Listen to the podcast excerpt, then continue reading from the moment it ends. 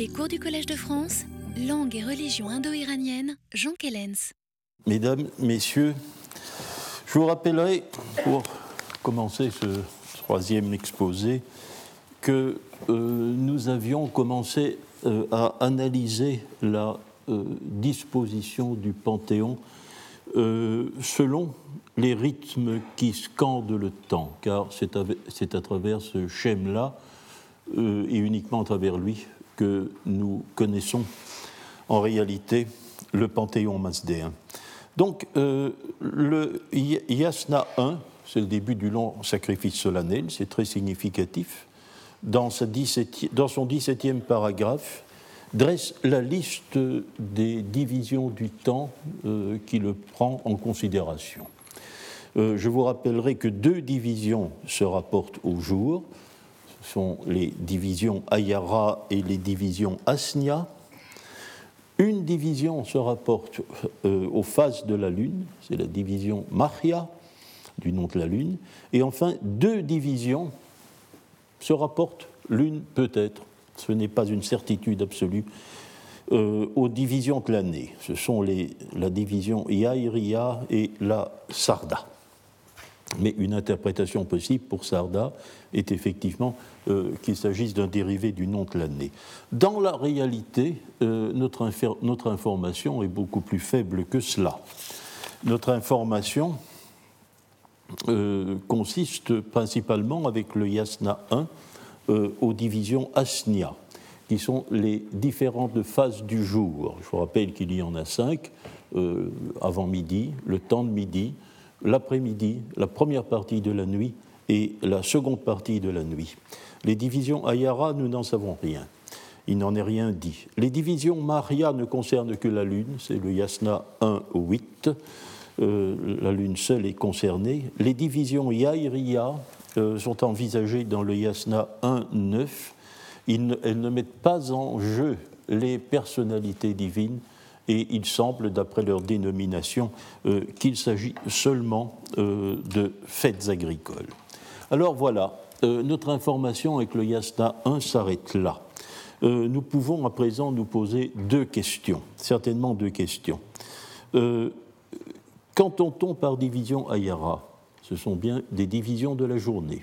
Et le nom Ayar, Ayan, désigne la journée tout entière, la journée de 24 heures jour et nuit. Donc nous pouvons nous poser la question, mais le Yasna 1 n'y répond pas. Euh, nous pouvons aussi nous interroger sur la division Sarda, dont il n'est rien dit, et dont il n'est même pas sûr que cela consiste euh, en, une division de l'année. Oui, nous allons aborder ces deux problèmes parce qu'ils vont nous apprendre certaines choses. Alors, euh, nous allons à présent nous intéresser au nom des jours du mois. Les jours du mois, cela pourrait être les divisions Ayara. Peut-être les divisions Ayara euh, sont-elles effectivement bah, le, nom des, différentes, des différents jours du mois. Cela pose évidemment la question du calendrier. Je vous rappellerai que la question du calendrier est une question très difficile. Euh, le calendrier avestique est bien attesté parce qu'un texte qui a été étudié par l'un de nos étudiants italiens, Enrico Raffaelli, certains d'entre vous l'ont peut-être connu dans cet auditoire, n'est-ce pas Et s'appelle le Syrosaque, ce qui signifie les, les 30 jours. Mais ce texte est essentiellement composé de citations pour sa partie avestique. Donc on ne peut pas dire que le calendrier remonte à l'aide du Syrosa. On ne peut pas dire que le calendrier euh, remonte à l'époque où l'on rédigeait encore en avestique, car euh, le Syrosa est un montage pour sa partie avestique. Heureusement, nous avons un un autre témoignage. C'est dans l'Yasna lui-même. On ne l'a pas beaucoup dit jusqu'ici, nous l'avons remarqué ensemble, mais lorsque, dans le Yasna 16, c'est le préliminaire du sacrifice encore, le le prêtre, les officiants viennent d'achever les préliminaires, ils sont maintenant en état de s'adresser directement au Dieu, ne peuvent pas le faire avant. Ils ne commencent qu'avec le Yasna 15, où ils lancent l'invitation. Hein. Ils lancent l'invitation. C'est évidemment euh, invité, zbaya, pas j'invite. Et alors, euh, l'invitation est reprise dans le Yasna 16, puis 17, et puis une intercalation du vice-prat euh, avec un Yazamaïdé. Une litanie, ce n'est pas comme les Yacht, hein. Ce n'est pas un texte narratif qui va se déplier, qui va se déployer après le Yazamaïdé. Non, c'est la litanie. Nous sacrifions un tel, un tel, un tel. Eh bien, les premières divinités qui sont invitées après Ahura Mazda, dans la strophe 1, après Zarathustra, dans la strophe 2, dans l'ordre exact, ce sont les divinités qui patronnent les jours du mois. Nous avons donc un témoignage purement avestique, euh, tout à fait authentique sur l'existence du calendrier à l'époque où l'on rédigeait en avestique. Ce n'est pas une datation précise, mais ça nous donne au moins cette, euh, ça nous donne au moins cette indication. Ensuite, cela nous démontre euh, que le calendrier avestique, parce que euh, le calendrier, le calendrier iranien pré-islamique, excusez-moi, on a mis cela en doute, mais la répartition des paragraphes du Yasnasès est un témoignage décisif c'est un euh, calendrier qui est structuré en semaines. Il y a quatre semaines, les deux premières de sept jours et les deux dernières de huit jours. Chaque semaine euh, porte, est patronnée par la même divinité, par Ahura Mazda lui-même. C'est le jour d'Atouche. Alors nous pourrions peut-être euh, voir à quoi ressemble ce calendrier. Ce sont des mois de 30 jours, donc avec une intercalation de 5 jours à la fin de l'année. Voilà la liste des divinités. J'espère que vous le voyez bien. Euh, petite explication euh, sur le tableau que vous voyez. Euh, il y a quatre colonnes. La première colonne, c'est la liste du nom des jours du mois. Hein, quelles sont les divinités? Là, en avestique, c'est l'avestique standard, il est de mois, hein, mais c'est la transcription standard de l'avestique. Vous voyez que Ahura Mazda, qui euh, commence, qui entame chaque semaine, euh, est représenté par le mot d'Atouche, hein, le créateur, si vous voulez, jour du créateur. la seconde semaine vous donne en moyen perse standard le nom des jours du mois en moyen perse. je vous remercie Samra Zarnouch pour avoir donné une forme, une forme tout à fait euh, canonique, je vais dire, à la transcription du moyen perse. Alors la troisième, euh, colonne, c'est un peu plus sophistiqué, c'est le titre des yachts. Le titre des yachts, mais la forme un peu particulière que vous pouvez observer ici provient du fait que ce titre, euh, dans les manuscrits qui donnent le titre du moins, c'est le, mot moyen perse, c'est le nom de la divinité en moyen perse, mais en écriture avestique. On appelle cela le pazen, moyen perse en écriture avestique. Ça donne une, allure un peu étrange au mot, mais bon, respectons euh, l'authenticité du témoignage. Et enfin, euh, en transcription standard, euh, le nom de la divinité dans la quatrième colonne, le nom de la divinité qui à qui le, yacht est dédié. Hmm? Alors, euh, cela demande peut-être euh, ici un petit commentaire. Bon, premier jour, Ahura Mazda, tout concorde. Le second jour, ce sont les Ameshaspenta, la liste que notre érudition appelle à tort canonique, car je vous ai fait mes réserves et toutes les nuances qu'il fallait il y a deux leçons, si vous vous souvenez, sur l'appellation en Penta. Mais c'est très ennuyeux parce que lorsqu'on s'adresse à un auditoire, on ne sait plus très bien comment dire. Hein. Or, dans, la littérature, euh, dans la littérature traditionnelle sur le zoroastrisme, ces six divinités-là sont appelées les Penta canoniques, c'est-à-dire la liste de six entités subordonnées à Uramazda, qui est le premier. Il y a donc sept entités ça représente une semaine entière, puisque la semaine est de 7 jours. Donc, Vohumana, et ici vous voyez que la correspondance avec le yacht ne va pas, car le second yacht est dédié au corps tout entier des Ameshaspenta. Au corps, pas à Vohumana spécialement, pas à la bonne pensée, mais au corps des Ameshaspenta. Alors, euh, l'harmonie très bonne, troisième jour, euh, cela concorde, Achat, le yacht d'Achat Kshatravairya, le pouvoir qu'il faut choisir, le pouvoir qu'il faut choisir. Euh, il n'y a pas de yacht correspondant, c'est une lacune. Spenta armaiti, la bonne pensée adéquate, c'est une lacune également. Hurvatat, Hurvatat, le yacht correspond. Il y a le quatrième yacht et celui de Hurvatat. Armurtat, l'immortalité, pas de yacht. La seconde semaine, euh, le Créateur, à nouveau. Euh, Atar, premier jour, le feu, le feu. Il n'y a pas de yacht. Le jour des eaux, Apo, c'est le yacht d'Anaïta. Nous allons commenter ce cas particulier. Euh, quatrième jour, Shaita, le jour du soleil. Il y a effectivement un yacht du soleil. C'est l'ordre normal des yachts. Hein. Je ne l'ai peut-être pas dit, mais je le précise si, ça, si c'est nécessaire. Euh, cinquième jour, Ma, le jour de la lune. Nous avons effectivement un yacht à la lune. Euh, sixième jour, l'étoile Tishtria, yacht de Tishtria est le huitième yacht. Puis le jour Gao, euh, en principe le jour de la vache, mais ce sera un peu plus compliqué, il nous faudra faire un petit commentaire. Le yacht correspondant est celui d'une divinité appelée Druvaspa. C'est une déesse, c'est un nom féminin, cela signifie celle qui a des chevaux immobiles, celle dont les chevaux sont immobiles. Datouche, le créateur. Mitra, concordance parfaite. Srausha, concordance également. Srausha, n'oubliez pas, nous l'avons étudié, hein, nous l'avons étudié l'an dernier, c'est la divinité qui incarne les sonorités rituelles, hein, dieu des sonorités rituelles. Ne sais pas très bien ce que le nom veut dire, mais il forme couple avec Srausha fréquemment, euh, concordance. Les Fravashi, nous les avons étudiés il y a euh, deux ans, euh, l'allégorie de la décision rituelle des hommes, les Fravashi, il y a concordance avec le 13e yacht. Vertrakna, le fait de briser l'obstacle, 14e jour, cela marche bien aussi. Alors, l'acolyte de Mitra dans son yacht, Raman, qui est l'allégorie du calme qui règne sur les pâtures. Il n'y a pas de yacht à Raman. Raman est toujours invoqué avec Mitra dans le yacht 10, et l'on trouve à la place le dieu Vayu, le dieu Vayu, euh, dont il faudra aussi commenter la personnalité, donc je m'en abstiens à présent. Puis le dernier jour de la semaine, c'est le jour du vent, Vata, il n'y a pas de yacht.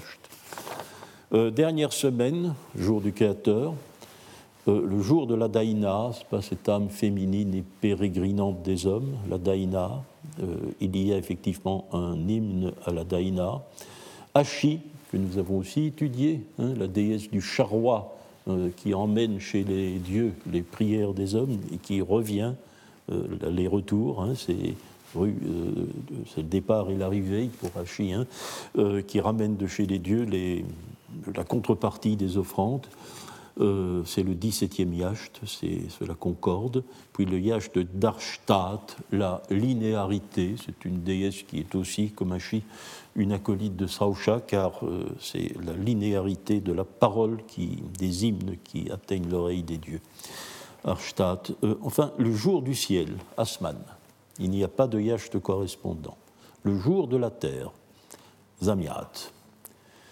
Il y a un hymne, le 19e, qui est à la fois l'hymne de la terre et celui du Kwarna. C'est un texte composite, mais dès l'origine. Et la terre n'est concernée que par les dix premières strophes, comme j'y ai fait allusion, je pense, la dernière fois. Et puis le texte lui-même, le jour de l'Avesta lui-même, ou moins peut-être de sa partie ancienne uniquement. Hein. Mantra spenta, la formule bénéfique. Euh, un texte à il y a une discordance dans l'affectation. Une discordance dans l'affectation. Anagra, il faut comprendre avec anagra rauchar, les lumières, les lumières infinies. Et euh, le texte est très bref, une strophe ou deux, et uniquement euh, concernant une étoile, l'étoile Vanant, que l'on peut s'amuser à traduire l'étoile Vincent. C'est tout à fait exact, c'est le participe présent du verbe vaincre. Et euh, c'est l'étoile Vega, semble-t-il, qui joue aussi un rôle dans l'astrologie, l'astrologie masdéenne. Alors, voici à quoi. vous voyez, on peut se poser la question on se les posait bien souvent, de savoir comment nous devons interpréter euh, les concordances tout à fait approximatives, comme vous pouvez le constater, entre le calendrier et le corpus des yachts. Hein, euh, comment interpréter cette, euh, cette irrégularité mais qui n'est pas entière. Nous nous trouvons effectivement devant une situation qui nous rappelle un peu celle de la métrique. Hein. Les octosyllabes sont extrêmement fréquents, mais ne sont pas toujours, mais ne sont pas persistants dans la littérature des yachts. Il en va de même des concordances entre euh, les jours du mois et le corpus des Yachts. Alors, je pense que l'on peut, d'une certaine façon, euh, je pense que cette opinion est partagée par le spécialiste euh, des jours du mois, par Enrico Raffaelli. Je pense que l'on peut certainement expliquer cette disparité d'une manière presque satisfaisante. Il reste bien sûr des zones d'ombre, c'est assez normal mais euh, on, peut, on, peut, atténuer très fortement la disparité. Vous pouvez observer, ce premier phénomène, que euh, cette disparité-là, elle est abolie par le, texte, par le titre Pazent. Euh, le titre Pazent, regardez, vous voyez que dans, par exemple, le jour, deuxième semaine, le jour des eaux, et le Yashtanaïta, le titre Pazent mentionne le Yacht des eaux comme titre alternatif, Avan.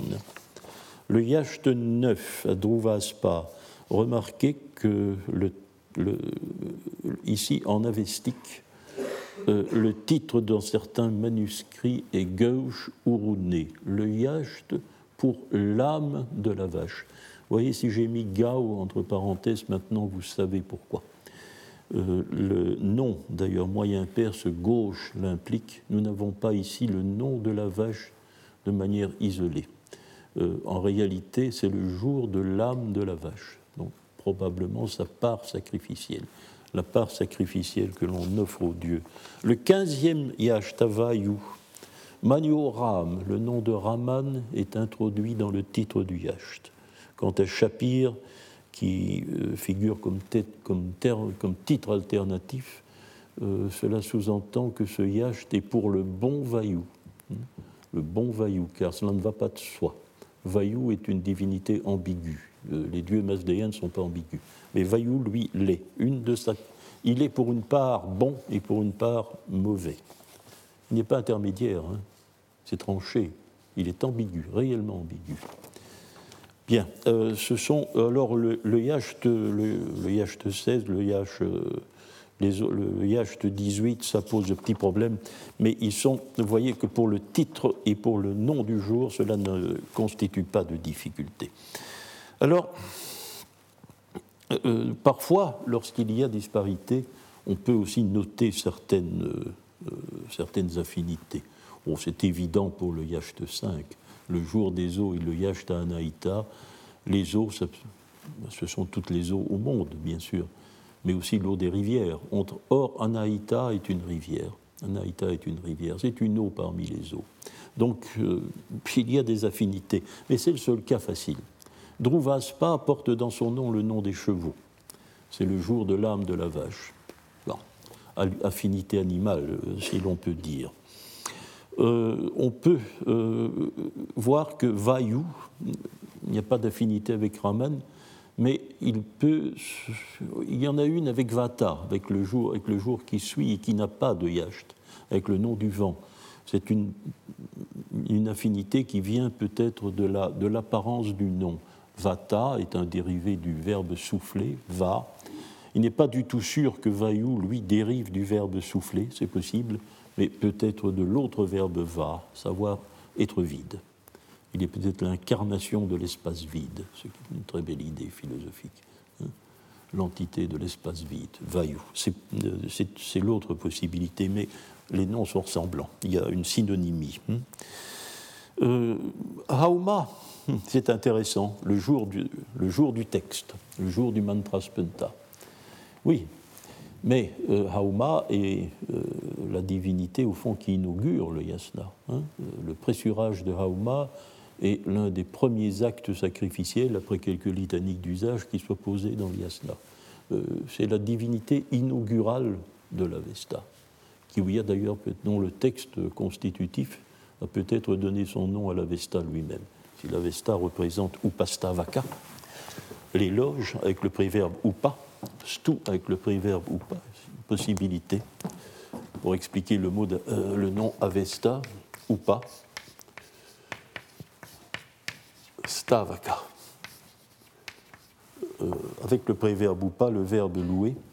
Or, ce verbe est un verbe technique de la liturgie du pressurage de Hauma. Lorsque l'on lorsque l'on loue Hauma, on emploie le préverbe ou pas. C'est la seule divinité pour qui, le, qui soit indissociable du préverbe dans la terminologie de l'éloge. Or, c'est l'acte inaugural du sacrifice. Donc il y a une affinité possible. Alors une étoile, évidemment, et les lumières, euh, lumières infinies, on peut aussi d'une certaine façon comprendre. Alors, euh, troisième, euh, troisième cela, remonte à plusieurs années, aux années 60, l'iranologue italien Bellardi a émis ce qui je crois parfaitement accepté, l'hypothèse des valences. L'hypothèse des. Euh, lorsque l'on voit, en regard du nom de Vorumana le deuxième jour, un hymne aux Ameshaspenta, on peut imaginer que cet hymne aux Ameshaspenta peut valoir pour tous les Ameshaspenta de la liste, c'est-à-dire tous les jours, tous les noms de la première semaine, et euh, qu'il est élargi le jour d'achat de l'hymne propre à achat et au jour de Horvatat de l'hymne propre à Horvatat. C'est une possibilité. Donc, euh, une des lacunes, si vous voulez, euh, qui est déjà profonde après la première semaine, est ainsi comblée. On pourrait aussi imaginer, selon cette façon, euh, que Vaillou, l'hymne de Vaillou est aussi une valence 2, c'est-à-dire qu'il vaille à la fois pour le jour Raman, comme l'indique son titre en Pazent, mais aussi pour le jour du vent. Hein, c'est donc une hypothèse qui peut convenir. Euh, il est possible que la même, situation euh, vaille pour euh, le jour du ciel et le jour de la terre, puisque les dix premières strophes du Yacht 19 sont dédiées à particularité de l'espace terrestre, ce sont les montagnes, c'est-à-dire cette part de la terre qui est en contact avec le ciel. C'est une possibilité. Alors, il reste une lacune, elle est béante. Elle est béante, c'est le feu c'est le feu. Il n'y a pas de texte au feu. Je vous ai déjà dit ce que j'en pensais, mais je ne pense plus la même chose.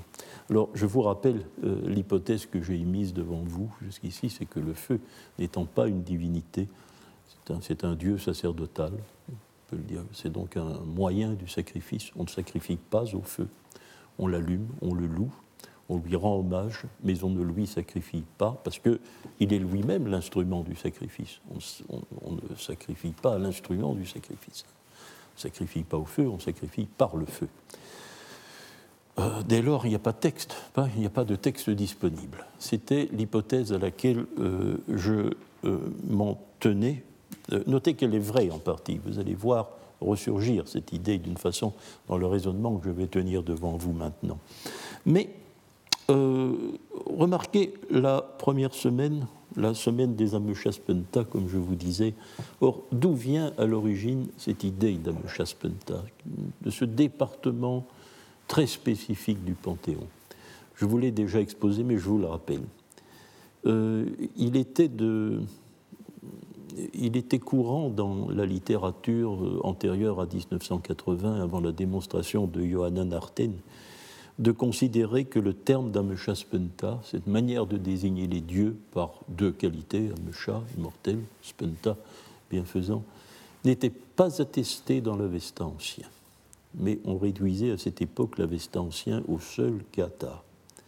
Or, euh, Spenta est bel et bien attesté dans le Yasna Haptankaiti, c'est-à-dire la partie en prose de l'Avesta ancien.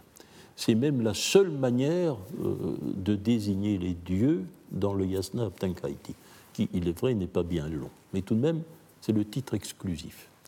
Et on ne peut pas en douter, comme l'a montré Yohanan Arten, parce que l'effet est, comme très souvent dans la vestique, l'effet rhétorique, c'est l'enveloppement, l'encerclement. Avant que la partie proprement euh, sacrificielle du Yasna Aptankaiti commence, eh bien, euh, on commence par désigner les Ameshaspenta. Et puis, lorsque l'opération est terminée, on revient avec le titre Ameshaspenta.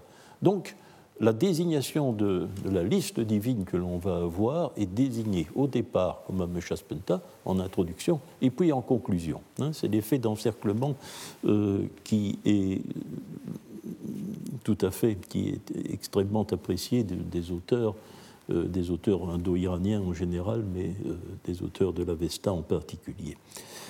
Or, ces chapitres, c'est Yacht, si je peux me dire comme ça, ce sont des, c'est une litanie en yazamaïdé, mais avec tout de même certains développements, comporte trois chapitres. Le Yasna Abtankaiti va euh, du chapitre 35 au chapitre 41. Les deux premiers chapitres sont introductifs. Nous avons parlé du chapitre d'ailleurs l'an dernier euh, consacré au feu, le 36e. Puis les deux derniers chapitres constituent un autre type, c'est un varma, c'est-à-dire une sorte de prière, c'est une demande, c'est des demandes adressées aux dieux. Or, la partie proprement yasna se trouve donc représentée par les chapitres 37, euh, 38 et 39. Dans le chapitre 37, Ahura Mazda est six entités, dont les quatre premières mentionnées sont très exactement les quatre premières de la semaine, de la première semaine, à cette euh, nuance près que Hacha est mentionné avant Vohumana. Ce qui est normal car dans l'Avesta ancien, si on s'en remet euh, à la statistique pure, Hacha est plus fréquent que Vohumana. Donc, les entités de la première semaine, la seule différence, c'est que les deux entités féminines qui clôturent la liste ce ne sont pas celles-là, ce sont deux autres. Je ne vais pas m'attarder là-dessus ici, je l'ai fait plusieurs fois.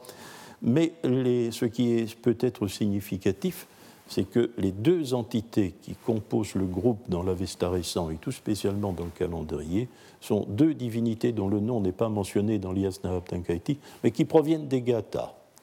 Qui proviennent des Gathas. Donc il y a eu substitution des deux dernières entités féminines en se rapportant à la tradition gathique.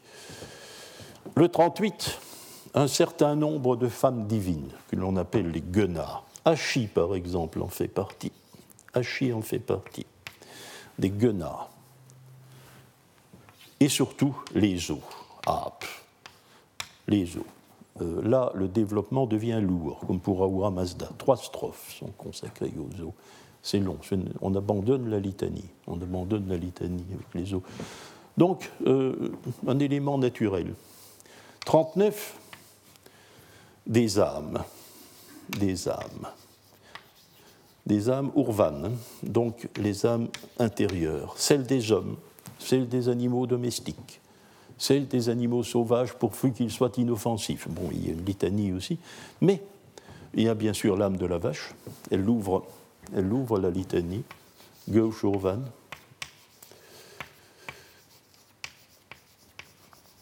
Mais aussi, et là, ce n'est plus une âme, quelqu'un d'autre qui est gauche Tachan, ce qui signifie celui qui a construit la vache, qui l'a construit comme travaille un menuisier, c'est taillé.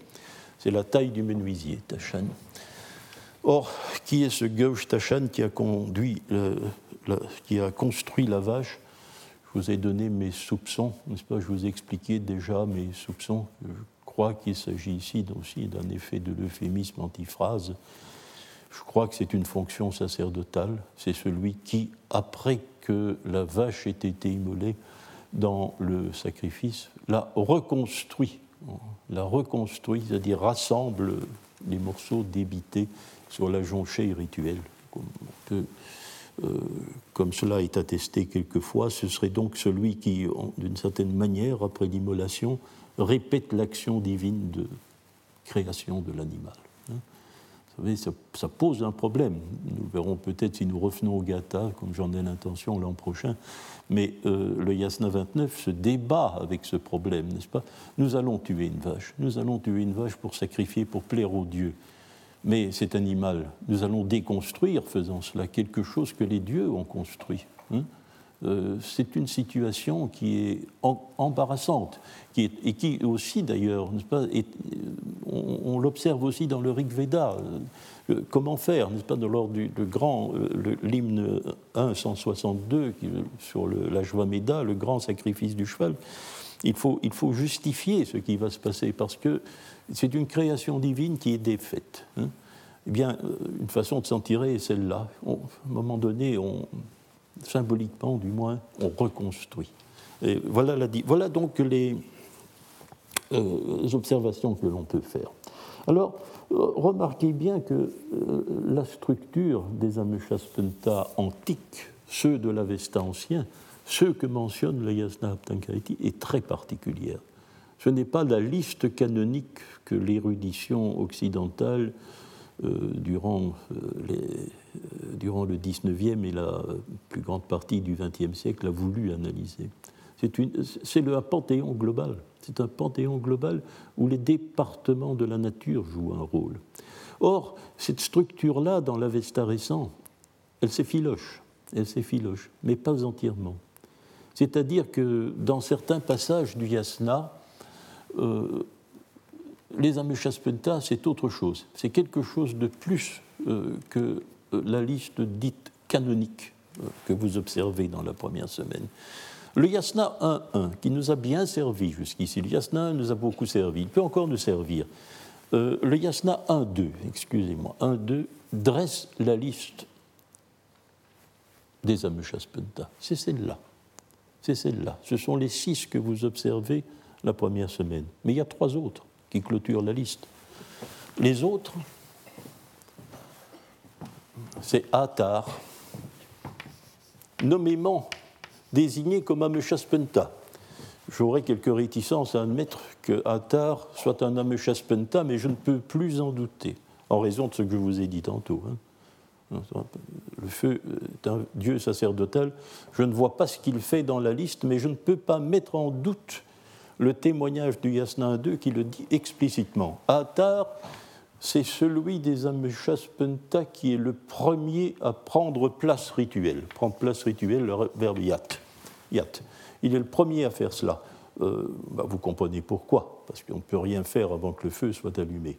Mais c'est le premier des Ameshaspenta. Il fait donc partie de la série. Nous ne pouvons pas le mettre en doute. Et puis, Gaushurvan et Gaushtashan. Il y a donc dans le Yasna 1-2 de la vestique qui ouvre le grand rite euh, du yasna, un reflet euh, du panthéon du yasna Abtenkaiti. Ce n'est pas la liste canonique seulement, pas seulement la liste canonique. Euh, on se rapproche de la liste canonique, mais la liste est encore ouverte.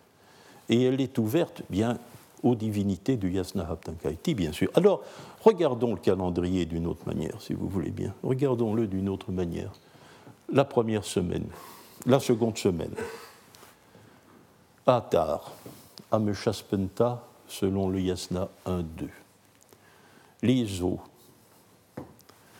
Ameshaspenta, ô combien?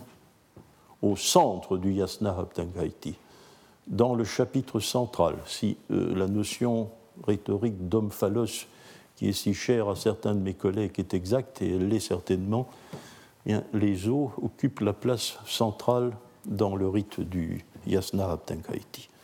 Alors nous avons bien sûr les corps célestes, le soleil, la lune, Tishtria, et puis Gaushurvan. La liste qui figure dans la liste du Yasna 1-2. Alors, les choses étant vues comme cela, cette seconde semaine prend une autre apparence. Hmm? Les divinités que nous avons dans la deuxième semaine, ce sont des divinités qui soit font partie du corps des Ameshaspenta pour l'Avesta récent, pourvu que nous considérions que le calendrier a été constitué à une époque où la liste était encore ouverte, et euh, d'autre part des corps célestes, qui viennent s'insérer d'une certaine manière hein, entre les eaux et Gauche Urvan. Euh, bien, euh, alors cette remarque-ci, bien sûr, peut nous aider, je pense, à comprendre un petit peu mieux la situation devant laquelle nous nous trouvons. Alors, je vais tirer ces conclusions, si vous le voulez bien, avec vous, posant un certain nombre de questions. Est-ce qu'il y a un rapport, comme on en a tant discuté, entre les noms des jours du mois et les yachts je crois sans aucun doute, malgré quelques imperfections, parce que la plupart des imperfections sont réductibles. Deuxième question que l'on peut se poser, cela aussi a été débattu longtemps, est-ce que le calendrier s'ordonne d'après le corpus des Yachts ou est-ce le corpus des Yachts qui a été constitué selon le calendrier, euh, dans le souci évidemment de constituer un corps de récitatif liturgique destiné à euh, être récité lors du sacrifice à ses divinités, pendant le jour qu'il patronne. Eh bien, je dirais que le calendrier préexiste. C'est le corpus des Yachts qui a été fait euh, d'après le calendrier. Le corpus, hein, je ne parle pas du texte. Le texte, nous allons y venir plus tard. Hein. les textes préexistent, bien sûr mais euh, la mise en corpus, la constitution d'un assemblage, d'une anthologie de textes euh, destinés à magnifier les jours du mois. Eh bien, euh, et ça pour plusieurs raisons. Je crois que le calendrier préexiste parce qu'il y a une raison triviale et que j'exprimerai trivialement. C'est que les auteurs du corpus ont fait avec ce qu'ils avaient, visiblement. Ils ont fait avec ce qu'ils avaient encore. C'est-à-dire qu'ils ne rédigeaient plus car si on avait voulu évidemment donner un récitatif liturgique propre à certains jours du mois, on aurait écrit un texte. Ils ne l'ont pas fait. Ils ont utilisé des textes préexistants et qui parfois euh, ne collent que très approximativement. Je crois que les approximations, les disparités que nous avons analysées sont dues en très grande partie à cela. Hein. C'est que le corpus est une entreprise tardive par rapport au calendrier lui-même. Alors il y a une deuxième raison, euh, c'est que le calendrier a été constitué à une époque où la, liste des Ameshaspenta était encore ouverte. Accessoirement, mais ça n'est pas, sans importance, c'est plutôt un corollaire qu'un accessoire. Je vous ferai remarquer que euh, ceci, euh,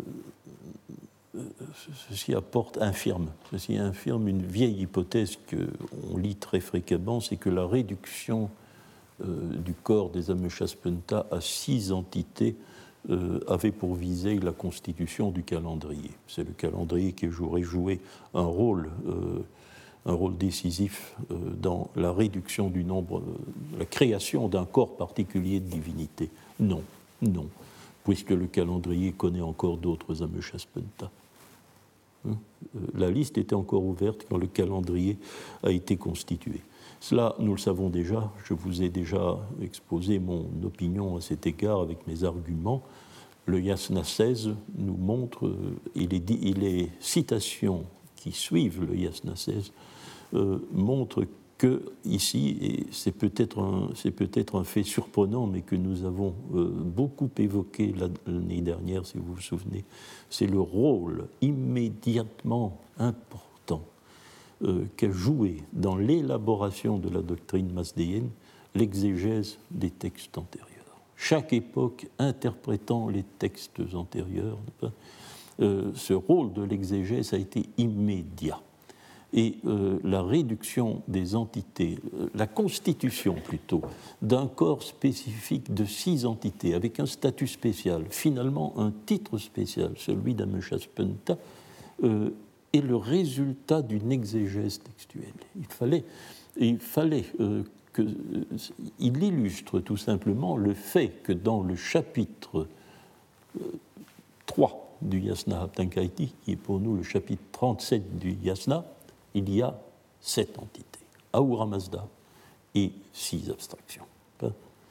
Le premier mouvement, or le, fait que le Yasna Haptankaiti ait sept chapitres, il le porte dans son titre pas, les exégètes, euh, faut pas croire, n'allez pas croire surtout que ces exégètes ne, ne structuraient pas le texte comme nous. Le titre du Yasna Tankaiti implique qu'il a sept chapitres. Donc on peut faire le compte de ces chapitres. Eh bien, le chapitre 37, c'est un chapitre qui est consacré à sept entités, Ahura Mazda et six autres. Et cette exégèse a été décisive. Ce n'est pas le calendrier, ce n'est pas l'opération du calendrier qui a joué, c'est l'exégèse des textes. Bien, alors, euh, excusez-moi, bon, maintenant, il y a un troisième argument, et il est fort intéressant, nous allons y venir. Les divinités rythment, scandent le rythme du temps. Vous disais-je, il y a des ratou asnia, venons peut-être d'identifier avec le corpus Yash des calendriers les Ratu Ayara. Mais euh, les Ratu, ces articulations, ne sont pas que les articulations du temps. Il y a d'autres Ratu. il y a les ratous des diverses parties de la Terre. Euh, nous n'avons qu'un tout petit fragment. il n'y a rien à dire là-dessus. Nous ne savons pas quelle divinité précisément patronne les, divisions de l'espace terrestre. Il y a aussi euh, les ratous des espèces animales, euh, les animaux qui se meuvent sur la surface de la Terre, les animaux qui se trouvent dans l'eau, les animaux aquatiques, les animaux qui volent dans l'air, qui sillonnent le ciel eh bien, ces, ces divers types d'animaux ont leur ratou. Nous ne savons pas non plus quelles sont les divinités qui les patronnent, mais il y a encore autre chose. Et cela, nous avons des témoignages. C'est les textes. Hein. on peut être, il y a des ratous qui patronnent, qui sont les ratous de certains textes et de la durée de leur récitation. Il y a les deux choses. Hein. Le temps est réintroduit de cette manière. Le texte, bien sûr, mais le texte consacré à cette divinité, occupe un temps rituel, le temps de sa récitation.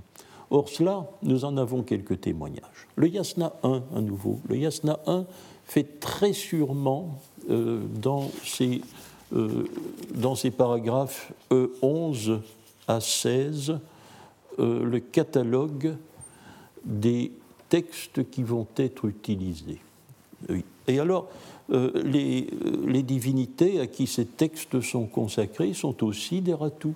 Ce sont les articulations d'un ensemble. Et en l'occurrence, les ratous, euh, ces ratous textuels sont définis par un curieux mot, parce que je ne le comprends pas bien. Ils sont Pairi Havani. Oh, Havani, nous le connaissons bien. c'est un ratou, c'est un, c'est une période du temps qui, a, qui assera tout. C'est, le matin, c'est l'avant-midi, hein, c'est du lever du soleil à midi. Euh, les divinités de ce moment-là, c'est Mitra et son acolyte Raman, les dieux Ororo. Alors, ce que je ne comprends pas bien, c'est Pairi. C'est Pairi. En principe, c'est tout autour, hein, c'est le grec Peri. Hein.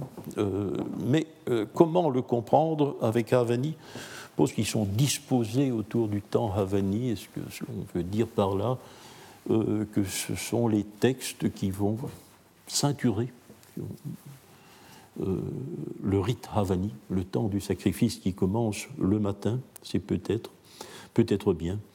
Or, euh, comme vous le voyez, il y a cinq paragraphes. Cinq paragraphes. Le premier mentionne, oui, vous l'avez donc ici, d'abord Advandva, Ahura Mitra. Ça veut dire Ahura Mazda et Mitra. Ahura Mazda et Mitra. Ensuite, les étoiles, dont l'étoile Tishtriya, qui est la seule mentionnée. La lune et le soleil. La lune et le soleil. Paragraphe 12. Le feu, les eaux, les plantes. Euh, le, treizième paragraphe énumère des textes. Le mantra spenta, que nous avons euh, observé dans son rôle calendaire, le data vidaiva, la loi de rupture avec les démons, euh, la data zarathushtri, la, la, loi qui se rapporte d'une manière ou d'une autre à Zarathustra. Alors un texte dont nous savons très sûrement rien, Darga ou Payana, le fait d'accompagner longtemps le fait d'accompagner longtemps, ne sais pas du tout ce que c'est. Et puis un texte qui se rapporte à la Daïna. Donc ces titres-là ne sont pas mentionnés euh, par le nom des divinités à qui ils sont consacrés, d'ailleurs ils sont, probablement des textes plus généraux, mais euh, par une sorte de titre, par une sorte de titre.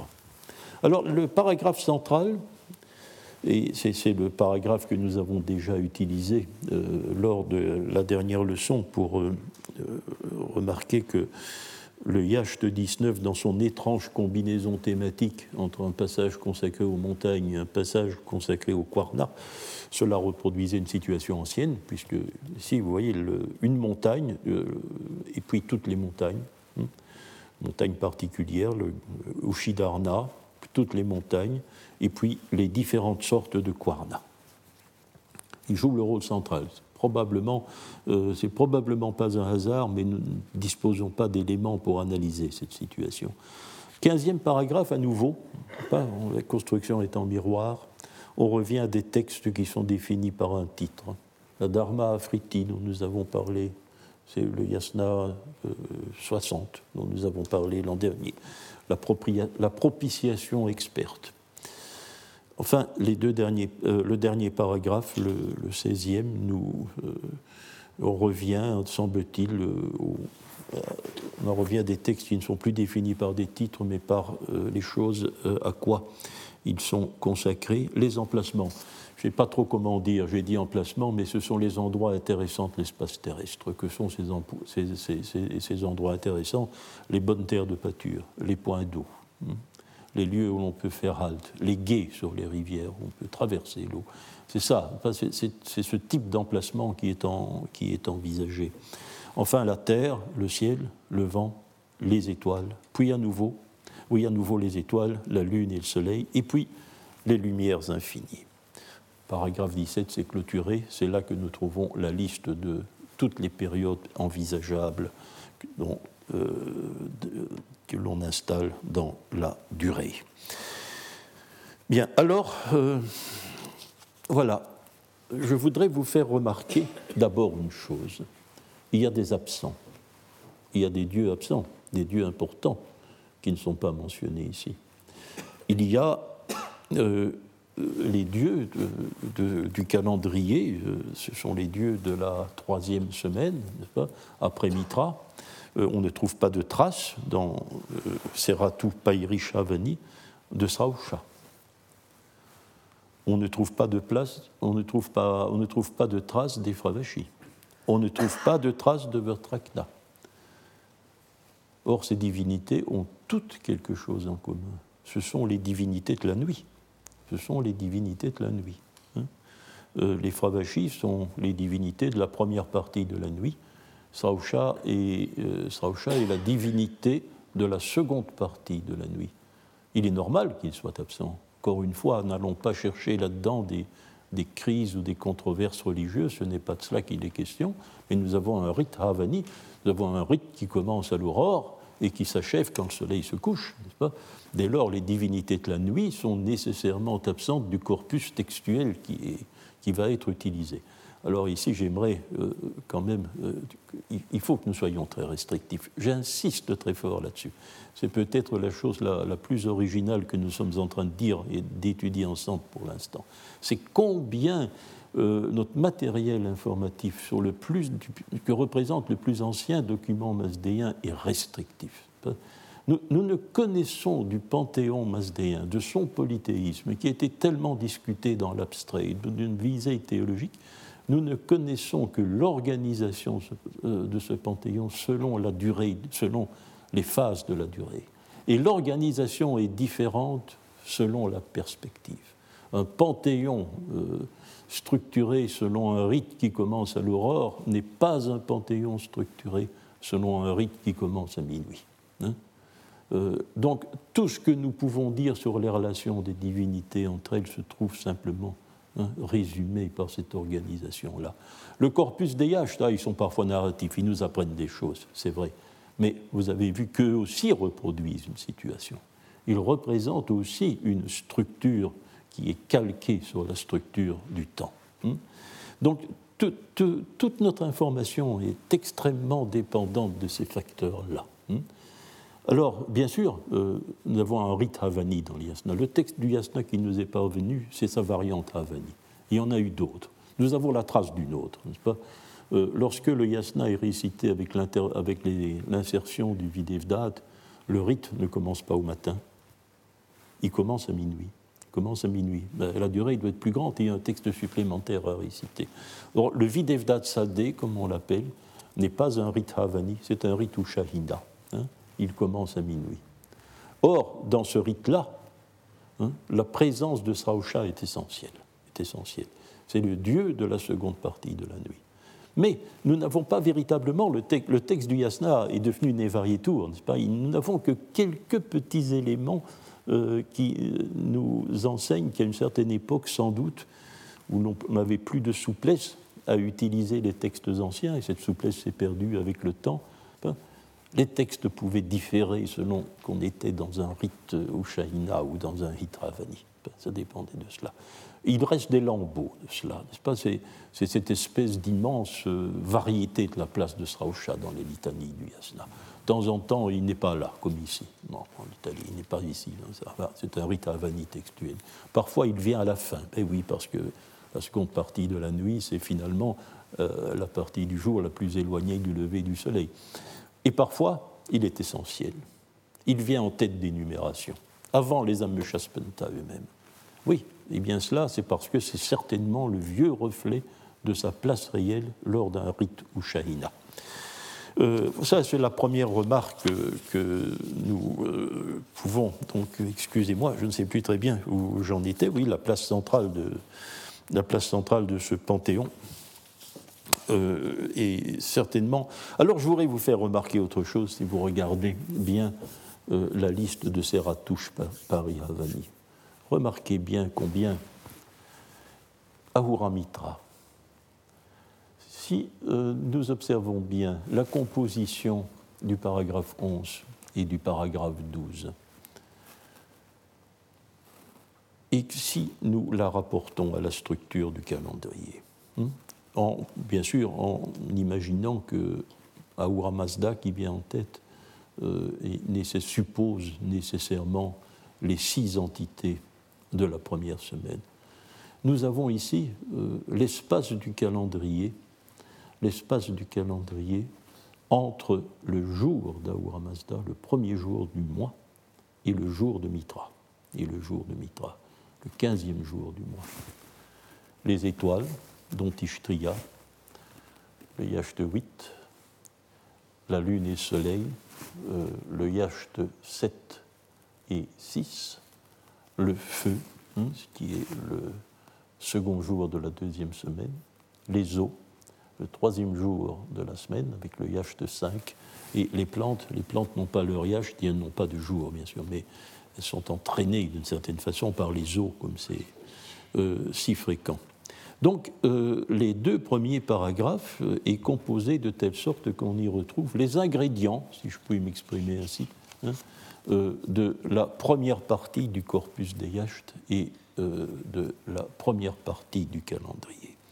Et d'une certaine manière, mais avec une certaine, peut-être un peu plus d'approximation, le 16e paragraphe, le dernier, réunit beaucoup d'ingrédients de la dernière semaine du mois.